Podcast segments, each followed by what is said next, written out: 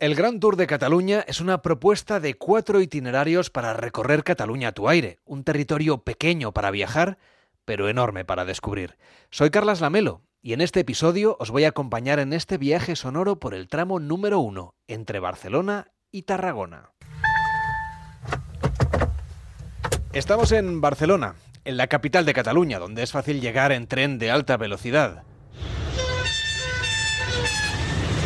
También en avión, aterrizando en el aeropuerto del Prat, a menos de 13 kilómetros del centro de la ciudad, o en ferry. Incluso en barco de crucero o atracando en su puerto plenamente integrado en la trama urbana. Y nos dirigimos a Tarragona, la antigua ciudad romana. Pero no optaremos por el camino más directo. Vamos a aprovechar las carreteras secundarias y los caminos para conocer los viñedos con sabor a mar, el patrimonio y la gastronomía. Puedes escuchar en Spotify la playlist del Gran Tour de Cataluña que hemos preparado para ti. En Barcelona hemos optado por usar la bicicleta para conocer el patrimonio de Gaudí, visitar los museos de la ciudad y admirar el arte urbano y sus edificios emblemáticos. Desde la catedral a la Torre Glorias, un mirador urbano proyectado por Jean Nouvel. Aunque estamos en una gran ciudad, sus parques nos permiten desconectar y a poca distancia podemos bañarnos en la playa o correr por los senderos de montaña del Parque de Collserola, el mirador natural de la ciudad que nos sirve también de punto de partida para continuar el viaje. Ya hemos podido ver las más insignes obras de Gaudí, como la Sagrada Familia, el distrito de la Eixample o la Pedrera. Pero en Santa Coloma de Cervelló, a pocos kilómetros, no podemos perdernos la cripta de la colonia Güell, donde conoceremos a fondo la etapa naturalista de este arquitecto. Es ahí donde experimentó muchas de las técnicas que después aplicaría con éxito en la Sagrada Familia. De hecho, nosotros la llamamos el Gaudí Lab. Este es uno de los siete edificios catalogados como Patrimonio Mundial.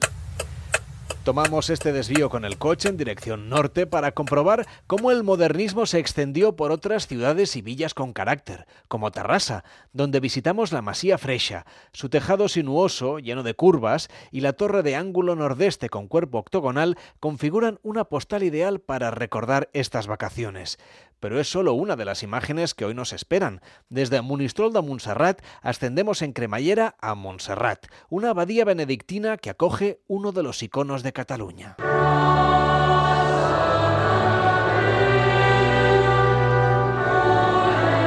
Aquí está la Virgen de Montserrat. Desde la iglesia, de estructura gótica, caminamos por rutas señalizadas y de diferentes niveles de dificultad para otear unas vistas inigualables. En los alrededores compramos productos gastronómicos como el mató, un requesón tradicional que podemos acompañar de miel o de licor de hierbas aromas de Montserrat. El senderismo y los paisajes de naturaleza van a ser los protagonistas de esta nueva parte de nuestro viaje recorriendo el Gran Tour de Cataluña. Estamos en el Parque Natural de Sant Llorenç del Munt Lubac, Rodeados de encinas, caminamos por sus senderos señalizados y superamos los 800 metros. Se nota aquí la humedad que facilita el crecimiento del boj y del roble. Muy cerca de donde estamos podemos vivir la experiencia del salto en tándem, una caída libre de 4.000 metros de altura desde San Fruitós del Bages. Al caer el sol, me embeleso con el paisaje de Mura, un pequeño pueblo con encanto de calles empedradas, tejados irregulares, arcadas, carpintería de madera y por supuesto su molino que atesora más de mil años de historia. Para descansar, disfruto del hospedaje del antiguo monasterio de San Benet del Bages, reconvertido en un hotel de cuatro estrellas superior y que acoge a la Fundación Alicia, dedicada a la alimentación saludable. La cuarta etapa de nuestra ruta parte de la Vall de Lord, donde podemos hacer un paseo en kayak y otros deportes de aventura en el pantano de la Llosa del Caball. El río Cardener es nuestro guía camino de Sulsona, una ciudad con carácter que custodia los gigantes y las bestias tradicionales de las fiestas catalanas en su cuarto de los gigantes. Viramos en dirección sur para visitar el castillo de Cardona y sus minas de sal, y su parador de turismo. Se comenzó a construir en el siglo IX, cuando Cardona era frontera con el mundo islámico. Se levanta un castillo del medievo con un objetivo que es controlar las minas de sal. Cardona tenemos los yacimientos de sal en superficie más potentes del sur de Europa. La sal era muy valiosa en la antigüedad, se utilizaba como conservante. La sal de Cardona era tan cristalina que se construye un castillo y los señores que lo habitaron se enriquecieron. En el siglo XI levantaron su gran iglesia, la iglesia de San Vicente, ejemplo del arte románico lombardo catalán, seguramente más espléndido. No quiero perderme el bonito pueblo de Suria y el patrimonio artístico de Manresa y la Seu, su imponente colegiata basílica de Santa María de la Aurora, imponente ejemplo del gótico manresano. De nuevo en la carretera, ponemos rumbo al corazón del Penedés. Desde San Sadurní salimos con nuestros divertidos coches clásicos descapotables para realizar un tour entre viñedos. Por el camino vamos parando, explicamos en qué consiste la agricultura ecológica, eh, en qué consiste el cuidado de la vid y también ofrecemos una degustación de vinos de la zona. Finalizamos la experiencia con una comida campestre entre viñedos. Además de visitar bodegas, hacer un picnic entre viñedos y descubrir la historia del cava en su centro de interpretación, nos paramos a tomar una fotografía en alguna de las atalayas que configuran la ruta Miraviña. Nuestra quinta etapa nos lleva hasta el mar.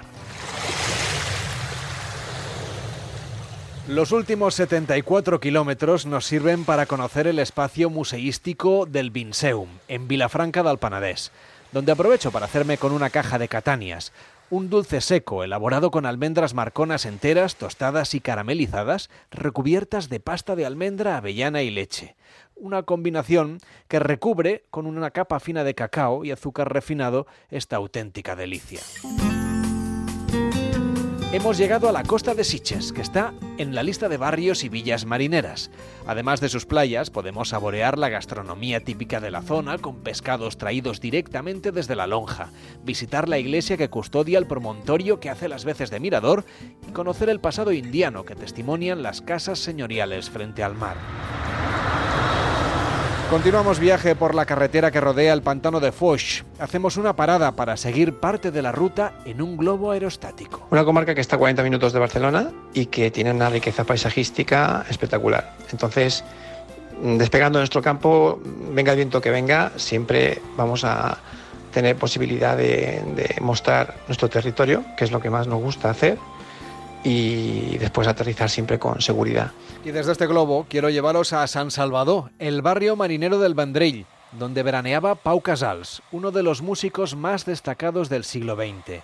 Visito su casa mientras preparo la última etapa del viaje, la que me lleva al monasterio de Santas Creus, uno de los puntos de la ruta del Cister. Aprovecho que estoy por la zona para llevarme de recuerdo una botella de aceite de siurana y para realizar una marcha nórdica entre viñedos y campos de cereal. Como nuestro recorrido va del interior a la costa, volvemos al mar para visitar Monferri, el barrio marítimo de Altafulla y nuestra última parada, Tarragona sus barrios con encanto marinero, los edificios de la burguesía local y su catedral me sirven de aperitivo para un recorrido por el legado de la Tárraco imperial. Tras este viaje, me entran ganas de descubrir más tramos del Gran Tour de Cataluña. Los encontrarás en grantour.cataluña.com.